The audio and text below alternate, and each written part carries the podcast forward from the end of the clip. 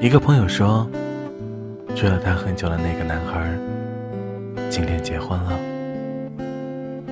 我说，你想怎样？喜欢了你五年，你都无动于衷。他说，他去参加了婚礼，新郎很漂亮，新娘也很漂亮，好像第一次觉得。她原来也是蛮有魅力的，怎么当初没有发觉呢？他说原本觉得自己从来没有爱上过他，但是在新郎新娘交换戒指那一刻，他的心疼了一下。他说最难过的不是你爱的人不爱你，而是那个。爱了你许多年的人转身离去。当你看见那个说爱你一辈子、说等你一辈子的人，给另一个女孩的无名指戴上戒指的时候，你能听见自己心碎的声音。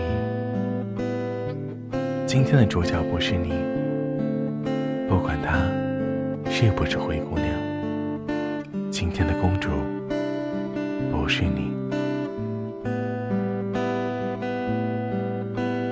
那时候，男孩没有手机，为了能给他打电话，他要走很远的路，去附近的公用电话亭。冬天，飘着雪，天气很冷。男孩不耐烦地说：“干嘛？没事总给我打电话。”他不知道，男孩在这边已经冻得不行了。他只是想听听他的声音。现在他想起来这些，脸上还是会洋溢着幸福的微笑。然后定过神来，看着眼前的这对新人。新郎依旧是他，但是。他的甜言蜜语，海誓山盟，早已不是对他所说了。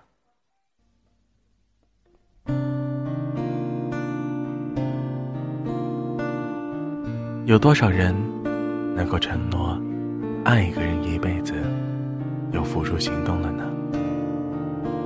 当努力了很多年，依然没有结果的时候，谁还会一直等着你呢？